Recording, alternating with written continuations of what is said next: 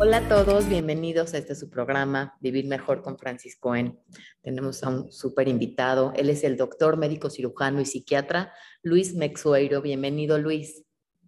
Hola, ¿qué tal Francis? ¿Cómo estás? Encantado de estar contigo. Lo tenemos otra vez acá porque tuvo mucho éxito el programa de adicciones que tuvimos con él, fue de gran eh, interés y ahora tenemos un tema muy controversial y que causa mucha inquietud y es la, la infidelidad desde la neurociencia. Me parece muy interesante porque creo que se ha hablado mucho de la infidelidad, pero desde otros lugares, desde la parte emocional, desde la parte psicológica, desde la parte mental, pero nunca desde la parte de la neurociencia. Entonces aquí está el doctor Luis. Bienvenido Luis. Me gustaría que te presentes y comenzáramos con este gran tema. Gracias Francis, encantado. Pues mira, de entrada me presento eh, con, todo tu auditorio. Yo me llamo Luis Meixuero, soy médico cirujano eh, soy egresado de la Universidad de La Salle y, yo tengo una especialidad en psiquiatría en el Instituto Nacional de Psiquiatría, Ramón de la Fuente. Luego tuve la oportunidad de hacer una especialización en patologías adictivas, que la hice también en el Instituto Ramón de la Fuente y en el eh, Hospital Gregorio Marañón de Madrid.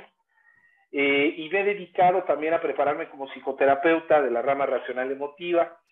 Y creo que va a ser un tema muy interesante porque para hablar de la neurociencia de la infidelidad tenemos que hablar también un poco de la neurociencia del amor.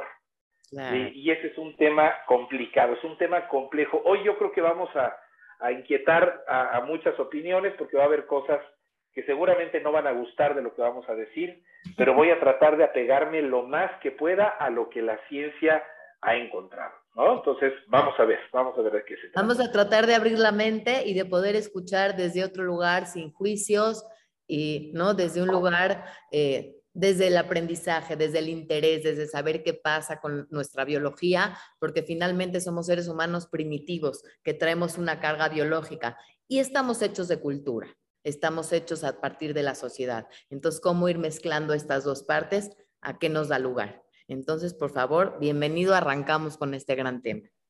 Gracias. Pues mira, primero, eh, Francis, yo, yo quisiera que esto eh, participes tú en la misma medida que yo, porque es la manera en la que vamos a transmitir mejor el mensaje. Mira, lo primero es empezar por reconocer que debe de haber una diferencia entre estar enamorado y amar. O sea, no es lo mismo, no son sinónimos. Una cosa es el enamoramiento, otra cosa muy diferente es el amor. Hay quien dice que para poder, que para poder llegar al amor tiene que acabarse el enamoramiento, que no pueden coexistir uno tiene que desenamorarse de la pareja, porque enamorarse es idealizar a la pareja. Estar enamorado es idealizar a la pareja, todo es perfecto, todo es maravilloso, no le huele feo la boca, no le huelen feo los pies, todo es rosa, ¿no? Después llega una etapa en la que nos desenamoramos y empezamos a ver a la persona realmente, ya no al, al ideal que hicimos, sino a la persona realmente. Ya nos dimos cuenta que sí tiene panza, ya nos dimos cuenta que se está quedando pelón, ya nos dimos cuenta que de repente es medio flojito, ya nos dimos cuenta que, que etc., ¿no? O sea, ya vemos al ser humano con sus realidades, sus virtudes y sus defectos, y entonces cuando ya lo vemos defectuoso, automáticamente surge una pregunta en el cerebro, que es, así como está, ya viéndolo con sus defectos, ¿sigo queriendo quedarme con él o no sigo queriendo quedarme con él? Si yo decido, no, ya no me gustó, pues simplemente ahí te desenamoras y se acaba la relación de pareja. Eso ocurre durante el noviazgo. Pero cuando llegas a ese punto en el que lo ves defectuoso, lo ves con su peloncita y decides que sí lo quieres conservar, que sí quieres quedarte ahí, entonces se abre la oportunidad de que empiece a surgir el amor. Hasta que uno se desenamora, puede empezar a amar. Y entonces, fíjate qué interesante, aquí viene el primer paradigma que vamos a, romper hoy, porque eso nadie nos lo dice, pero si lo piensas un segundo te das cuenta de que es cierto. ¿Cuándo nos enamoramos las personas, Francis? ¿Cuándo nos enamoramos las personas? Los seres humanos nos enamoramos en cualquier momento de nuestra vida. Fíjate que hay muchos investigadores que han llegado a la conclusión de que no, de que los seres humanos nos enamoramos en los momentos más fregados de nuestra vida. ¿Sí? Más vulnerables. Exacto, nos enamoramos desde la vulnerabilidad. Se enamora el adolescente, que está fregado por definición. Se enamora el que recién se divorció. Se enamora el que perdió un negocio. Se enamora el que tuvo un problema de salud que casi lo mata. Se enamora el que se va a vivir lejos y se siente solo, lejos de toda su familia, de su gente. Entonces, desde la vulnerabilidad nos enamoramos porque la otra persona aparece como una promesa de alivio. ¿Sí? Entonces, lo que dicen muchos expertos es que el enamoramiento es como un sistema de alarma que se prende para decirte, estamos muy mal, estamos muy mal. Y antes de dejarnos ir, como dice la gente, como gorda en tobogán, ¿no? Deberíamos de atender esas vulnerabilidades y tratar de sanearlas para que nos relacionemos de una manera más sana, porque cuando nos, nos relacionamos con el otro desde la necesidad, ya estamos sembrando una relación muy patológica, una relación que va a estar acompañada de dolor desde el principio, ¿sí? Y entonces, ¿qué es lo que ocurre? Mira, te pongo un ejemplo. Imagínate que yo eh, no tengo empleo, no me alcanza el dinero ni para mantenerme yo solo, ya tengo 45 años, me llevo mal con mi familia, tengo pocos amigos, no me cuido, no hago ejercicio, estoy gordo, no tengo dinero, tengo sobrepeso, estoy de malas todo el día. Si a mí un día me presentas a una amiga tuya que es muy bonita y que tiene muchos amigos, me voy a enamorar desde la primera vez.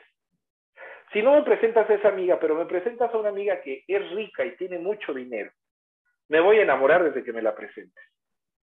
Si no es rica ni es muy bonita, pero tiene una familia bien padre y es muy sociable y tiene muchos amigos, me voy a enamorar. Es decir, yo me voy a enamorar de quien tú me presentes, porque estoy tan fregado que cualquiera de estas personas va a representar un escenario más aliviante, más favorable. Más amable, más amoroso, o sea, te enamoras desde la necesidad, no desde el merecimiento. Te enamoras para que el otro te refleje una imagen de ti que perdiste por esos momentos que estás pasando de tanto o dolor o vulnerabilidad o crisis o situaciones difíciles. Lo que te muestra el otro, lo que te espejea el otro, no es del otro del que te enamoras, sino de, es cómo te sientes, cómo te hace sentir cuando estás con el otro. Y el amor, en cambio, es voluntad el amor, en, cambio, implica otro, tipo, de, otro tipo de, funciones, ¿no? E, el, amor, pues de alguna manera tendremos que enamorarnos primero de nosotros mismos porque nunca puedes dar afuera lo que no te das adentro. Y cuando estás enamorado, justo lo que tienes es ese vacío que lo estás pidiendo de afuera, pero no es el otro, es tu sensación contigo mismo. Maravilloso, no lo pudiste decir mejor, Francis.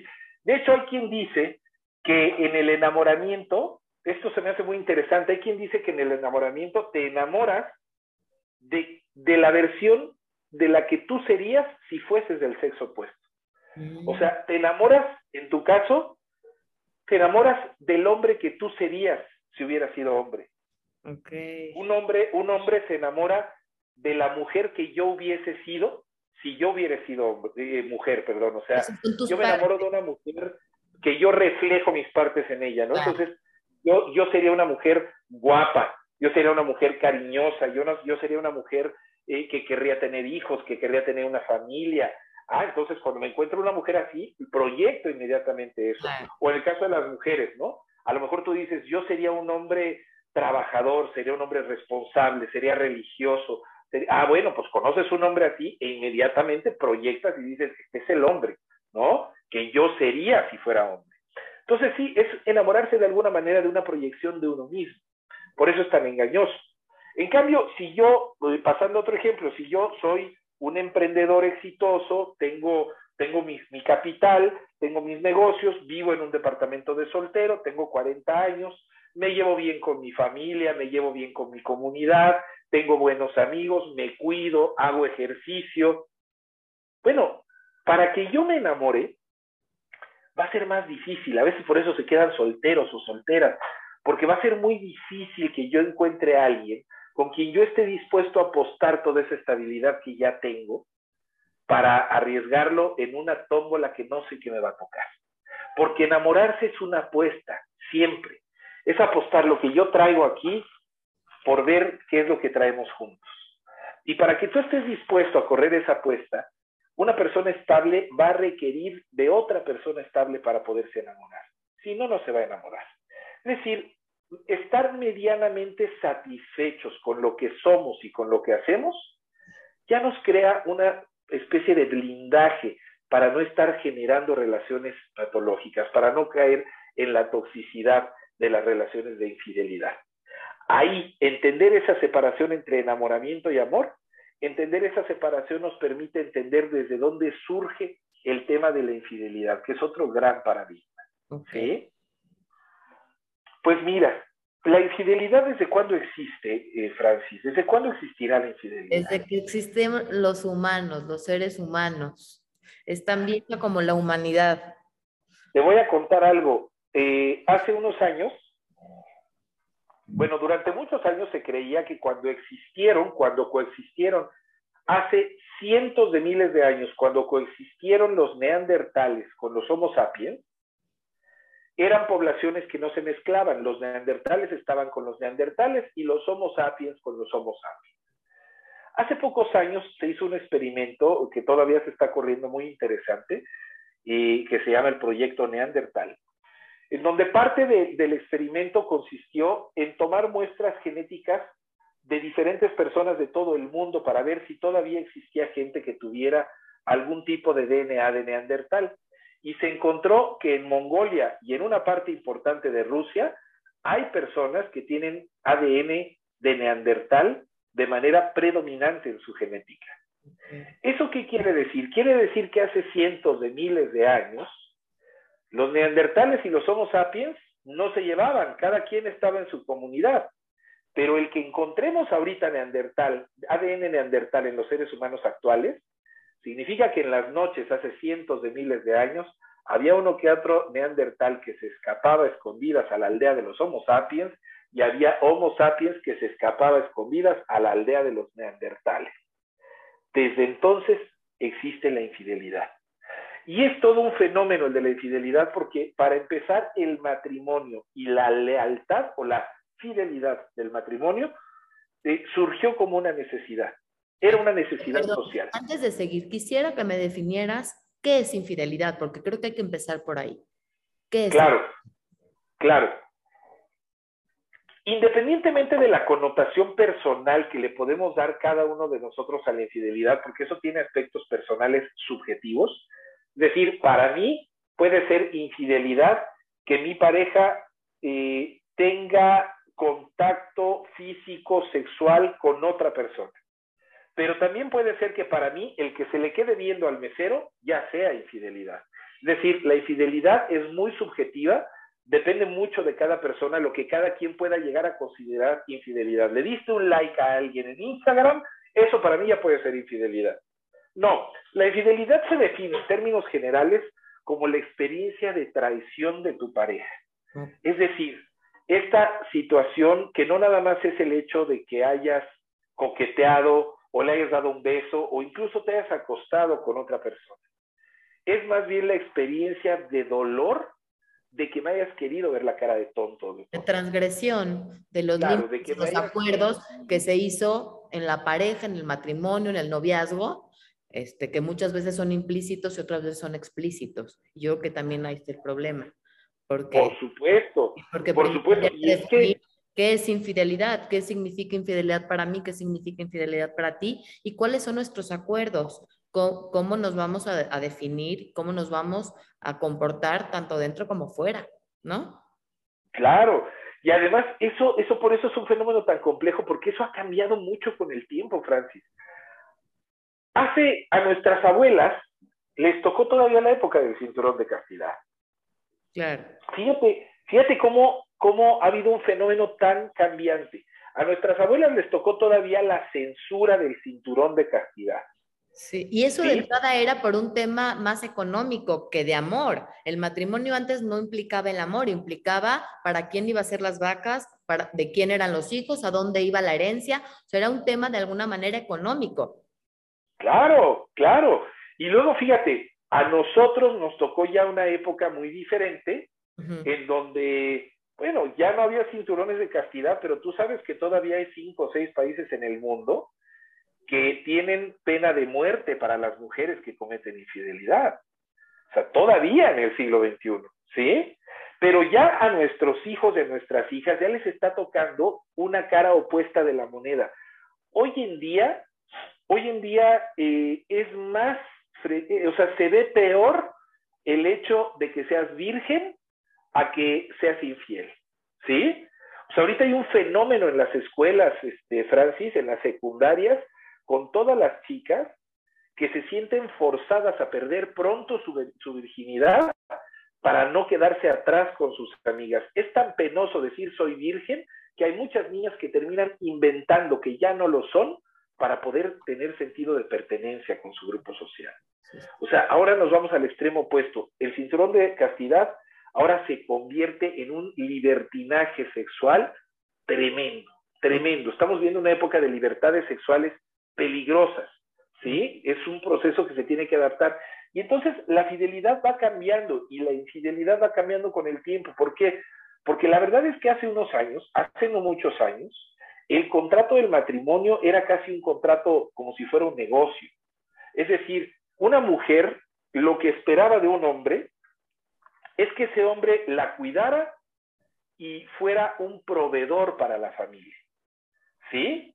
A nuestras abuelas les tocó la época de la casa chica y la casa grande era muy común que hubiera hombres que tuvieran dos familias o tres familias. ¿Por qué se permitía de cierta manera este comportamiento de algunos hombres? Por, la, por el mismo contrato, porque si lo que tú esperas de mí que yo cumpla como tu esposo es que yo te cuide y que yo te provea a ti y a mi familia, bueno, pues lo voy a hacer. Pero si mi capacidad como hombre me permite proveer a otra familia, también lo voy a hacer. Y si me permite una tercera, lo voy a hacer. ¿Por qué? Porque si ese es mi rol, yo puedo con dos o con tres. Claro. Los roles estaban más definidos antes. Hoy creo que eso claro. está pasando. Hay mucha confusión. Claro. Porque sí nos ha dado más apertura y nos ha permitido otro tipo de cosas. Pero creo que esta confusión en los roles es lo que también ha generado a todos estos tipos de situaciones como el libertinaje que acabas de mencionar. Claro, porque lo que, lo que daba un sentido de pertenencia antes eran esos roles que estaban más definidos y además también que había otro tipo de candados que tenían que ver mucho con el tema social e incluso con el religioso. O sea, la religión juega un factor muy importante en este tema de la infidelidad, ¿sí? Porque no todas las comunidades son iguales. O sea, no, no en todas las comunidades eh, religiosas existen comités de honor y justicia, no en todas las comunidades de religión existen eh, comités de ética. Pero esto está desde los diez mandamientos, desde los diez mandamientos esto está. No en la medida de tu prójimo. En la medida que tú has visto que la religión ha perdido, ¿sí? Fuerza, en la medida que hemos perdido eh, ese, esas tablas de valores de religión y de valores morales, pues obviamente se van perdiendo esos, esos sentidos de pertenencia y van cambiando a un sistema de equidad peligroso. Porque, es una elección, ¿no? Es una elección. Claro, por supuesto que es una elección. Y claro que al no existir ya esos, esos eh, tabloides, ahora quedo en un, en un problema en el que tú y yo somos iguales, pero entonces tu rol como, como varón, si yo soy una mujer, tu rol como varón ya no va a ser proveerme, yo ya me puedo proveer, ¿sí? O sea, yo me acuerdo, no sé si a ti también te pasó, Francis, pero eh, mi mamá, por ejemplo, a mis hermanos y a mí, varones, nos dijo, ustedes tienen que aprender a lavar platos, a cocinar, a planchar su ropa. ¿Por qué? Para que nunca dependan de una mujer. Y a mi hermana le dijo, usted señorita tiene que tener una carrera, tiene que tener sus estudios, tiene que ser profesional, ¿Por qué? Para que nunca dependa de un hombre. Y entonces somos esta generación, somos consecuencia de padres que crían hijos hiperindependientes. ¿Sí? Es decir, yo te quiero, pero no te necesito. Y sé que tú tampoco me necesitas para sobrevivir. Sé que tú puedes sobrevivir sin mí. Antes se tenía que tolerar el tema de la, de la infidelidad porque tú eras dependiente de mí. Sin mí, ¿tú qué hacías? Imagínate una mujer que no, que no tuvo oportunidad de estudiar, que no tuvo oportunidad de trabajar, que no tiene ingresos, que depende de lo que yo le doy. Imagínate si me quieres dejar con cuatro hijos y de qué vas a vivir tú y los hijos. dependes completamente de mí, así que usted se aguanta, ¿sí? Bueno, ahora ya no, ahora ya no existe esa hiperdependencia que existía, somos más independientes, no, no, no nos necesitamos, vivimos más años, ¿no? Porque, a ver, Francis, tenemos que partir del hecho de que antropológicamente el ser humano no es una especie monógama biológicamente hablando, ¿sí? No somos, no somos un animal monógamo. Eh, entonces, la fidelidad y la lealtad, que ahorita las definimos, es un tema que tiene que ver más con la voluntad y la, y la conciencia humana. Los seres humanos no somos una especie monógama. Biológicamente el cerebro está preparado para vivir, y esto ya está comprobado, ¿eh? está preparado para vivir experiencias íntimas, románticas, físicas, sexuales y emocionales de amor con entre 5 y 7 parejas a lo largo de la vida. ¿Sí? Pero no te podrías enamorar de la misma persona en una diferente etapa, por ejemplo. Sí, puede ser, por supuesto que puede ser. Digo, yo tengo 20 años de casada, 22 años de casada, y sí dependiendo la etapa, ves otras partes de tu pareja que te hacen volverte a enamorar, ¿no? Por supuesto que puede suceder, claro. ¿A partir de cuándo o de qué edad se dice que hay esta, esta necesidad de por lo menos seis o siete parejas distintas? Bueno, el cerebro está preparado porque ahora ya se sabe que hay una parte en el cerebro que se llama la región del cíngulo, el giro del cíngulo. Eh, de hecho, fue un premio Nobel de Medicina hace unos años. El descubrimiento de una cosa maravillosa que se llaman las neuronas espejo. Las neuronas espejo sirven para la empatía, para poder entender lo que está pasando enfrente de ti. Y fíjate lo que se descubrió. Se descubrió que las mujeres tienen sumamente desarrollada la, zona de las neuronas espejo en el giro del cíngulo comparado con los hombres que lo tenemos casi atrofiado, casi no nos sirve. Una mujer puede identificar el complejo mayor de histocompatibilidad hasta con el olfato. ¿Qué es, ¿Qué es eso? ¿A qué te refieres? ¿No los puedes El complejo mayor de histocompatibilidad es aquello que, que hace saber cuando eres compatible o no eres compatible hablando físicamente, hablando, por ejemplo, si yo te voy a donar, si, tienes tres hijos y uno te va a donar un riñón, el complejo de histocompatibilidad es el que dice quién de tus hijos es el más compatible contigo para que tu cuerpo no lo rechace. Bueno, pues las neuronas espejo funcionan igual. Las mujeres pueden oler la empatía. Fíjate qué maravilla. Esto lo descubrieron en Suiza hace apenas unos cinco o seis años.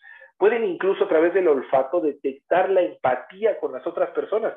Por eso si tú llegas a una reunión en donde no conoces a nadie y vas con tu esposo y desde que llegas puede ser que te le quedes viendo a una de las amigas del esposo que está ahí que nunca habías visto e inmediatamente voltees y le digas a tu esposo, mejor vámonos.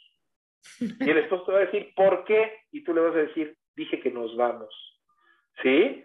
¿Por qué? Porque hay, hay ciertos aspectos de las neuronas espejo que pueden detectar en fracción de segundos cuando alguien no es compatible contigo o cuando alguien representa una amenaza para ti. ¿Sí? Los hombres no tenemos esa capacidad, los hombres no tenemos tan desarrollada esa capacidad de la empatía como para reconocerlo. Pero la infidelidad surge porque te digo, es un aspecto biológico. O sea, cuando los seres humanos vivían aproximadamente 40 años, porque esa era la expectativa de vida hace dos siglos, bueno, pues yo no sé si, la, si eran fieles o más bien no les daba tiempo de ser infieles. Oye, la verdad es que no sabemos, ¿no? O sea, hoy en día llegamos, ya la duplicamos, casi llegamos a los 80 años. A lo mejor lo que sucede es que ahora nos da más tiempo, ¿no? Y, ese es el problema que la cultura actual, la cultura actual occidental, nos ha empujado mucho al desapego. O sea, eh, ahora parece ser, y esto es algo que dejo a la opinión de cada quien, pero ahora parece ser que la virtud más grande que puede tener una persona inteligente es saber retirarse a tiempo de todo. No digo que esté mal, me parece una maravilla. Hay que saber retirarse a tiempo de un trabajo, hay que saber retirarse a tiempo de una mala amistad, hay que saberse retirar a tiempo de un negocio. Pero cuando hablas de la familia, es muy delgada la línea entre la sabiduría de retirarte a tiempo de un matrimonio y el egoísmo de destruir a una familia. Es muy delgada la línea.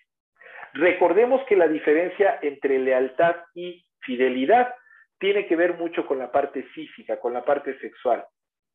Fíjate, Francis, que la comunidad LGBT yo, yo, yo conozco muchos amigos, mucha gente de la comunidad LGBT, y me han dicho siempre, eh, sobre todo los varones, me han dicho, doctor, fíjese que entre los hombres eh, que, que somos gays, solemos ser muy, muy infieles. Solemos ser muy infieles, pero somos muy leales. Y entonces le digo, ¿cómo? A ver, ¿cómo es eso? ¿Cómo vas a ser infiel pero leal? Dice, ah, sí, yo puedo conocer en una fiesta a, un hombre que me encanta porque está guapísimo. Y la verdad es que si se presta la oportunidad, cometo infidelidad. Pero si ese hombre me pide mi teléfono porque quiere seguirme viendo, le enseño mi anillo y le digo, disculpa, me estoy casado. Dice, en cambio los hombres heterosexuales, dice, son desleales desde antes de ser infieles. Los hombres heterosexuales llegan a una fiesta solos, en donde hay mujeres guapas, dice, y ya se están viendo qué se echan para quitarse el anillo de compromiso y que no se den cuenta que están casados. Dice, eso ya es una deslealtad desde antes de que sepas si vas a cometer infidelidad o no. Y sabes qué, Francis, creo que tienes razón. O sea, hay que separar la lealtad de la fidelidad. La fidelidad ha sido parte de la existencia de los seres humanos desde el principio de los tiempos. Y aunque no nos guste reconocerlo, las probabilidades de que cometamos o de que nuestra pareja cometan un acto de infidelidad a lo largo del matrimonio son de casi el 50%. No podemos seguirnos uniendo, sobre todo hablando de matrimonio, con una venda en los ojos pensando que eso es algo que está lejos de nuestra vida. Está presente, está presente y muchas veces la diferencia es que a veces no nos enteramos, ¿sí? Como decía María Félix, y yo para ser feliz prefiero no preguntarle nada a mi marido, porque si le busco, decía María Félix, el día que yo ya no quiera estar con él, solo tengo que buscarle. Y yo sé que si le busco, encuentro. ¿Sí? Entonces, es un tema muy complejo que yo creo que nos va a dar para platicarlo en muchas ocasiones. ¿Qué pasa en el cerebro? ¿Qué pasa en el cerebro cuando se da una, una infidelidad? ¿Qué pasa a nivel neurológico? ¿Qué pasa a nivel biológico? Me interesa mucho esa parte porque creo que hemos escuchado mucho estas partes de eh, qué pasa emocionalmente, por qué estamos buscando a otro, por esta parte de, de, querer como vernos distintos ante los ojos de los demás, pero neurológicamente, biológicamente, ¿qué sucede en el cerebro de entrada para buscar a otra persona y cuando se está cometiendo la infidelidad? Sí, fíjate que esto tiene que ver mucho incluso con las diferencias cerebrales entre hombres y mujeres. Hay cosas muy interesantes. Hoy sabemos que, por ejemplo, durante un orgasmo en las mujeres, la experiencia del orgasmo libera principalmente tres neurotransmisores en el cerebro. Dopamina, que es la encargada del placer, de las experiencias de placer. Serotonina, que es la encargada de las experiencias de felicidad y de bienestar. Y oxitocina, que es la encargada del apego. La oxitocina es una hormona que solamente se libera en dos momentos de la vida, Francis. Fíjate qué sabio es la vida, ¿eh? Qué sabio es el cuerpo. La oxitocina, que es la que genera apego, solamente se libera en el cuerpo de una mujer con el orgasmo o durante el tiempo de, la lactancia. Sí, de la lactancia, sí. Fíjate qué maravilla. o sea, gracias. ¿No? durante un abrazo liberas oxitocina con. Hay también, hay en cantidades pequeñas, pero hay oxitocina. Pues fíjate qué maravilla.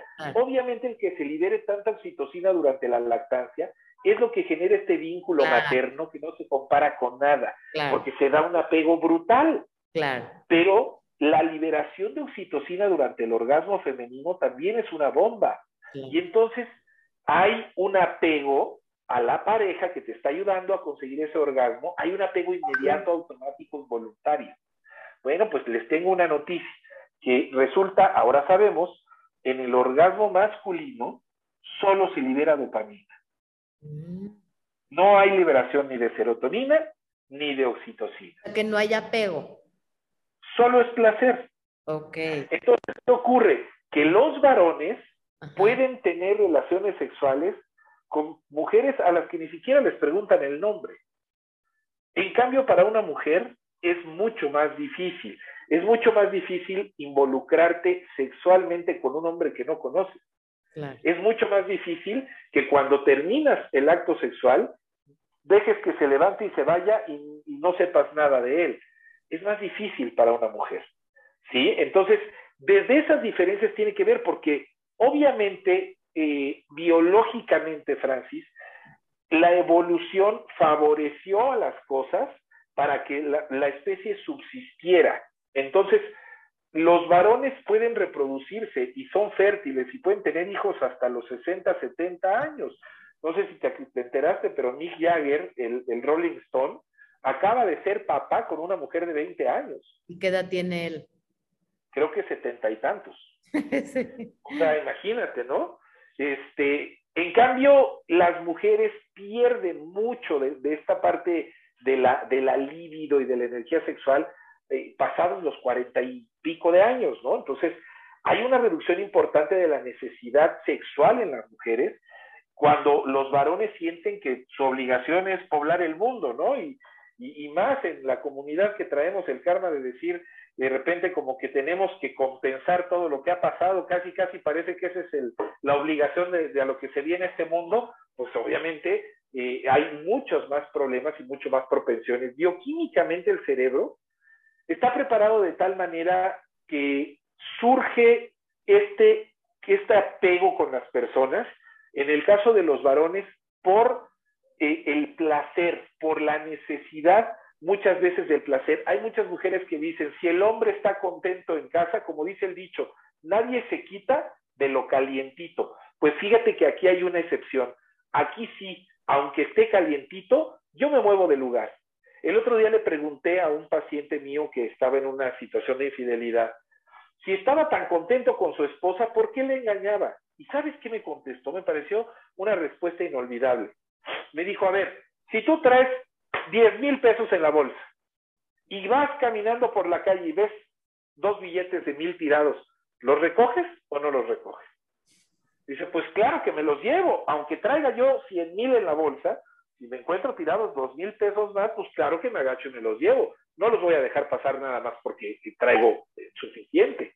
Entonces pasa algo parecido con el tema de la infidelidad, de la infidelidad.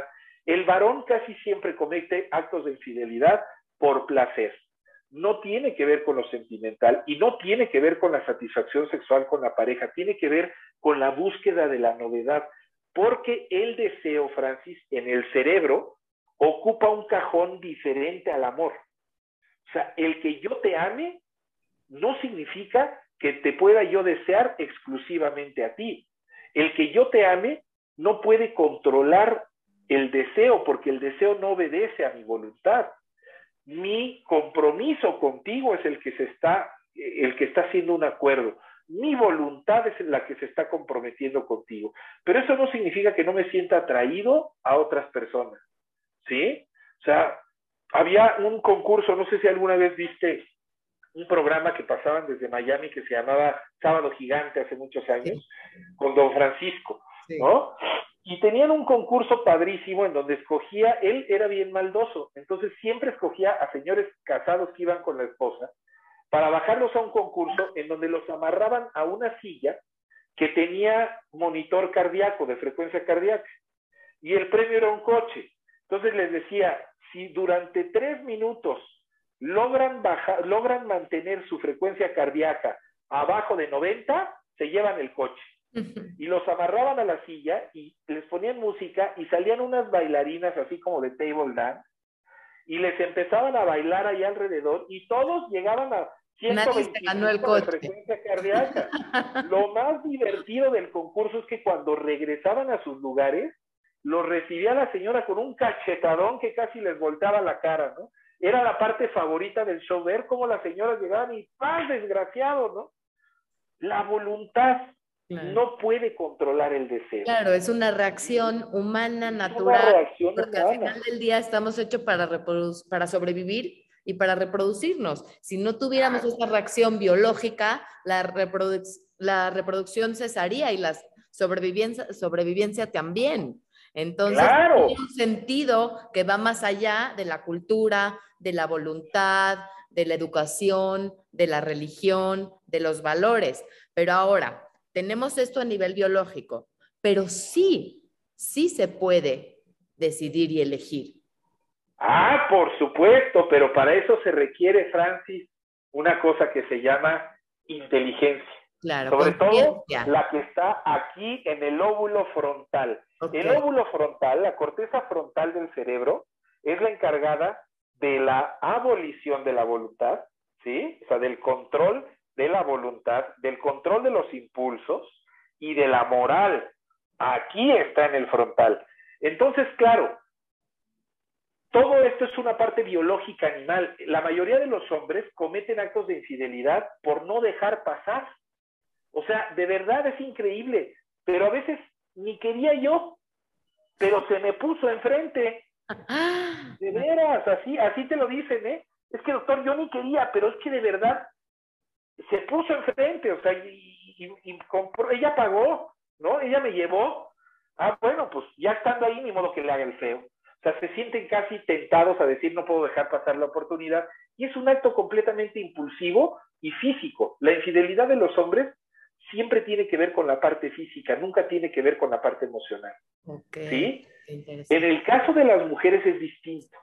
Una mujer, la mayoría de las veces, cuando comete un acto de infidelidad, es porque ya tuvo que luchar durante años con un desapego tremendo en donde ya dejó de amar a la persona.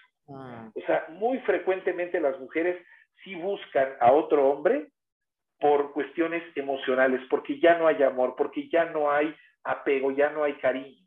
Y entonces ahí es donde, donde llevan a cabo infidelidad. Poco a poco se va emparejando la situación, pero todavía sigue siendo más así. Entonces, biológica, entonces biológicamente nos comportamos distinto. Los tipos de infidelidad son diferentes en el caso de los hombres y de, y de las mujeres. Y es un tema bien complejo. De hecho, fíjate que a mí me gustaría invitarlos en, en la página, en la plataforma de YouTube. Hay una entrevista que es muy interesante, te recomiendo que la veas, Francis, de que le hizo Adela Micha a un psiquiatra español que escribe muchas cosas respecto al amor y a la fidelidad, que se llama Rafael Manríquez. Lo pueden encontrar como Rafael Manríquez, entrevista por Adela. Y justo lo que dice el maestro Manríquez es que a veces la infidelidad incluso puede llegar a aparecer para salvar un matrimonio, por muy paradójico que parezca. ¿eh? Lo que dice el maestro Manríquez es, ¿cómo estabilizas mejor una mesa? ¿Con dos patas o con tres? O sea, si en realidad supiéramos todas esas veces que un amante ha resuelto una crisis matrimonial, no lo podríamos creer.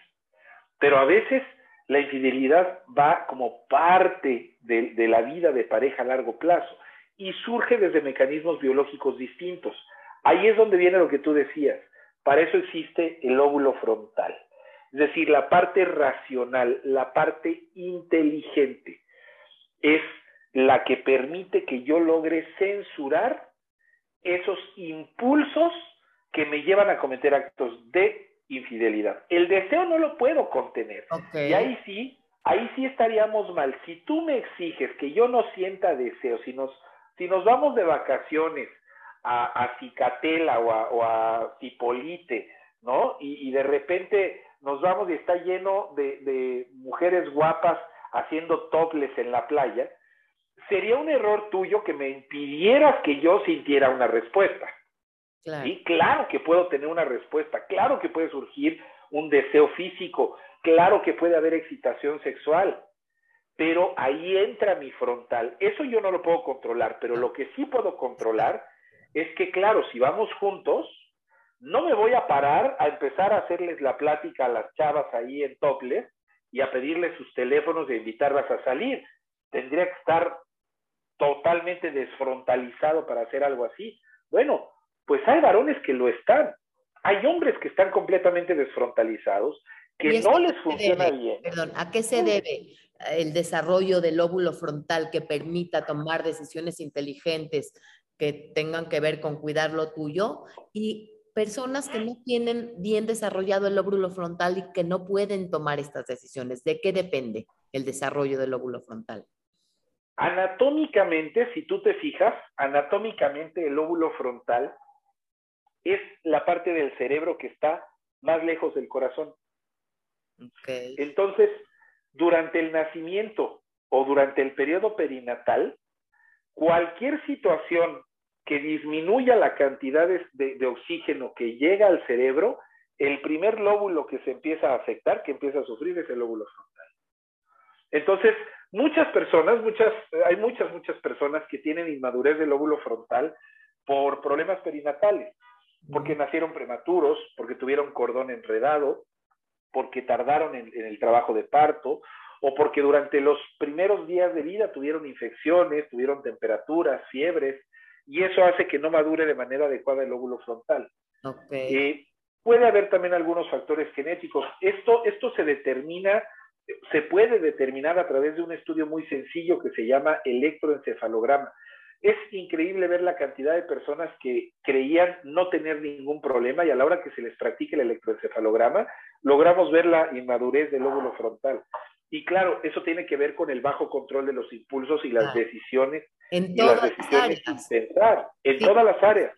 Pero la impulsividad, la impulsividad casi siempre se mide en tres áreas principales, que son los gastos excesivos, la, la violencia física y la infidelidad sexual. O sea, es muy común que el que es violento es también gastalón y es también cornudo. Bueno, más bien corneador, ¿no?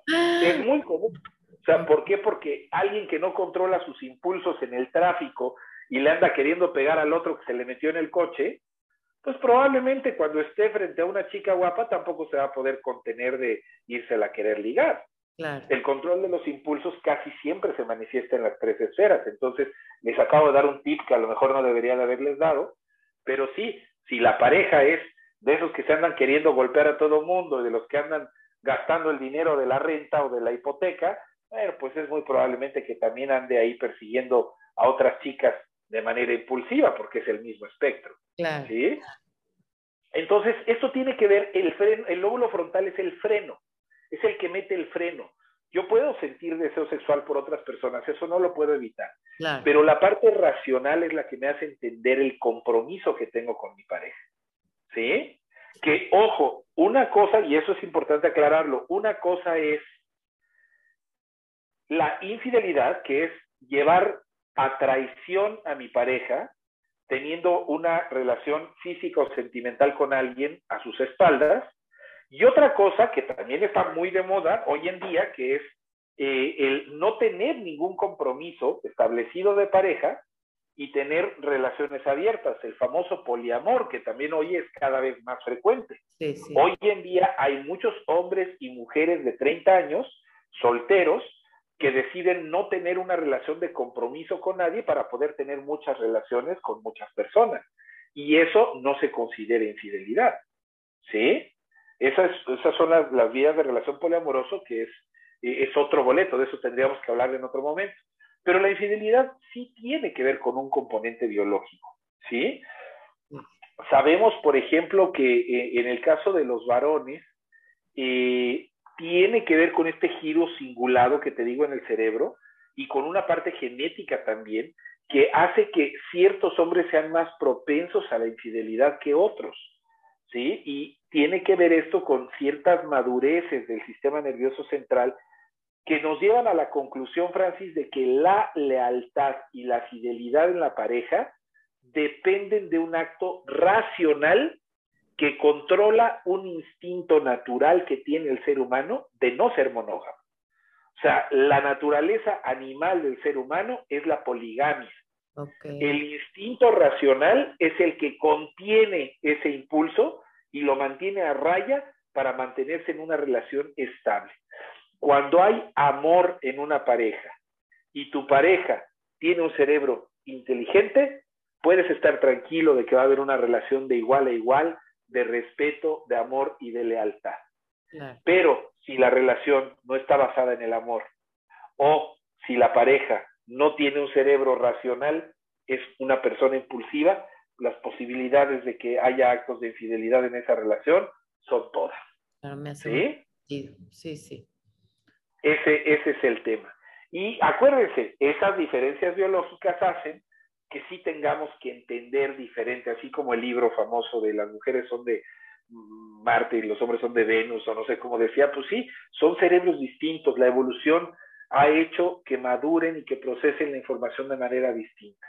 Entonces, y no, lo, lo, más importante, sobre todo como mujeres, es no caigan en el, en el error de fantasear con la idea de que una infidelidad de la pareja tiene que ver con algo que ustedes hicieron mal. Esa es una fantasía común. ¿Qué hice mal? ¿En qué fallé yo? Es que tal vez no lo quise, es que tal vez no se lo expresé, es que tal vez no. Con el caso de los varones no tiene que ver con fallas tuyas, tiene que ver con fallas de él.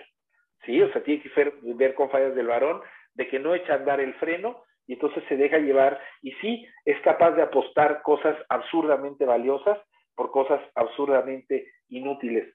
Pero así pasa. Y eso hay que entenderlo. Por eso, desde el principio hay que fijarse con quién se está relacionando uno, porque ahí en el principio está marcado el fin. Claro, y como dices, desde el merecimiento, porque escoges a tu pareja desde un estado más vulnerable. Entonces, esto que nos acabas de compartir creo que hace mucho sentido y nos invita a un trabajo personal, a sentirnos merecedores, a sentirnos completos para buscar enfrente un compañero, alguien que te acompañe, no alguien que te llene lo que tú no tienes. Claro, por supuesto. Desde ahí empieza esto. Creo que la infidelidad es como la punta del iceberg, pero abajo eh, vienen muchas más cosas o situaciones que generan que esto se dé. Y por otra parte, pues la parte biológica que es algo con lo que nacemos, que sí, la voluntad es un acto de elegir que tiene que ver con el sistema frontal, pero de entrada el instinto o la biología nos lleva a otra cosa totalmente distinta a lo que la cultura y la sociedad y los valores nos han marcado.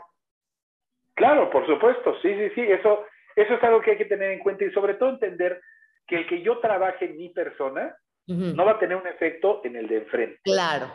Yo puedo trabajar en mi persona de manera maravillosa y eso no va a hacer que mi pareja deje de engañarme o que, o que deje de tratarme mal.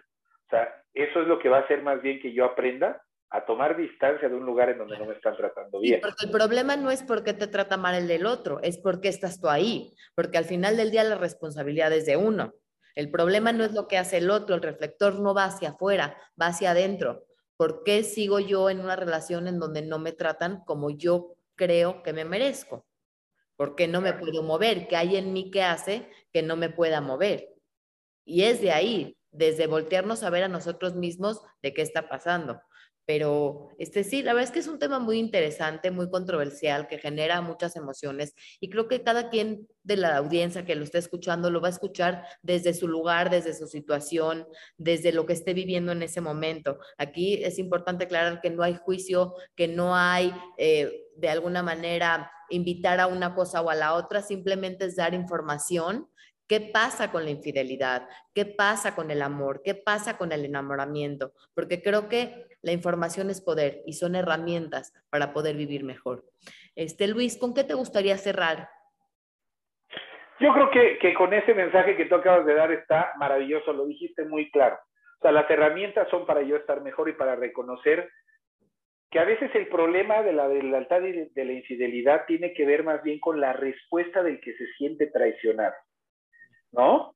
Lo que duele es una herida al ego directa, eh, que es muy interesante. Fíjate cómo son diferentes el cerebro de los hombres y de las mujeres. Si tú un día llegas a mí, pues, si tú eres mi pareja y me dices, te engañé, y yo te pregunto, bueno, pero dime con quién, y me dices con Henry Cavill, el actor de Superman. Fíjate qué va a pasar, fíjate qué ridículos somos los hombres, ¿eh? Te voy a hacer cara de decepción y te voy a decir, qué mal, qué mal. Permíteme un momento. Y le voy a hablar a mis cuates y les voy a decir, ¿con quién creen que me engañó Frank? ¿Sí? O sea, en lugar, en lugar de sentirme mal, me voy a sentir bien. Porque voy a decir, bueno, es que sí está más galán que yo, tiene más lana que yo, es Superman, ¿no? Pues claro, no me va a doler tanto. Fíjate qué curioso. ¿Sabes qué es lo que me parte en dos? Que me digas que me engañaste con el chofer que me digas que me engañaste con el instructor del gimnasio. Que me digas que me engañaste con cualquiera que mi ego no califique de suficiente estándar para lo que yo siento que soy. O sea, ahí se demuestra que es una herida al ego. ¿Cómo me pudiste engañar con él? Te reclama.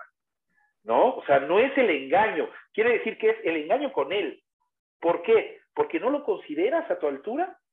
O sea, lo que te duele no es que, no es que haya estado con otro hombre, te duele que haya estado con un hombre que no, que no calificas de manera correcta. Entonces lo que te está doliendo es tu ego, no te duelo yo. Ese, ese dolor que tienes no es porque me ames, es porque no toleras que algo raspe tu ego. La infidelidad tiene que ver mucho con el ego. Lo que duele es el ego, es una herida narcisista, duele, duele a mi ego directamente. Pero si yo soy una persona que se logra despojar de su ego, una persona que ya logró desapegarse de ese ego patológico, el que tú me engañes no me va a doler. Puede que me decepcione, sí. Puede que si teníamos un trato distinto me decepcione y voy a tener que valorar si yo quiero seguirte queriendo con ese defecto o no. Pero al final de cuentas no me va a destrozar, porque yo sé que es, un, es una falla tuya. Te falló el frontal, te falló el freno. Es una falla tuya. Yo sigo tan bien como antes de que me fueras infiel, porque no soy yo el que está fallando. Claro. ¿Sí? Como dice, la gente no te hace, la gente hace. Claro, nadie tiene la capacidad de lastimarte si tú no se lo permites. Claro. ¿Sí? Eso es lo más importante. Y recordar que el mensaje básico de autoestima, el mensaje, el mensaje esencial de la autoestima es responder a la pregunta, ¿qué hago si me tratan mal? Y la única respuesta válida es, me trato bien y me voy de ahí. Es la única respuesta. ¿De acuerdo, Francis? Me encantó. Muchísimas gracias, Luis, por tu generosidad, por compartir este conocimiento, por estar aquí, por tu tiempo. Y la verdad para mí fue un gozo y una maravilla escucharte. Tenemos muchos temas pendientes, entonces te voy a volver a invitar porque me encanta todo lo que transmites y la manera y la forma tan clara que lo transmites. Te agradezco mucho. Les agradezco a todo el público por escuchar y compartan porque nunca saben a quién le puede servir esto. Gracias. Gracias, Luis. Un abrazo. Muchísimas gracias, Francis. Cuídate mucho. Gracias.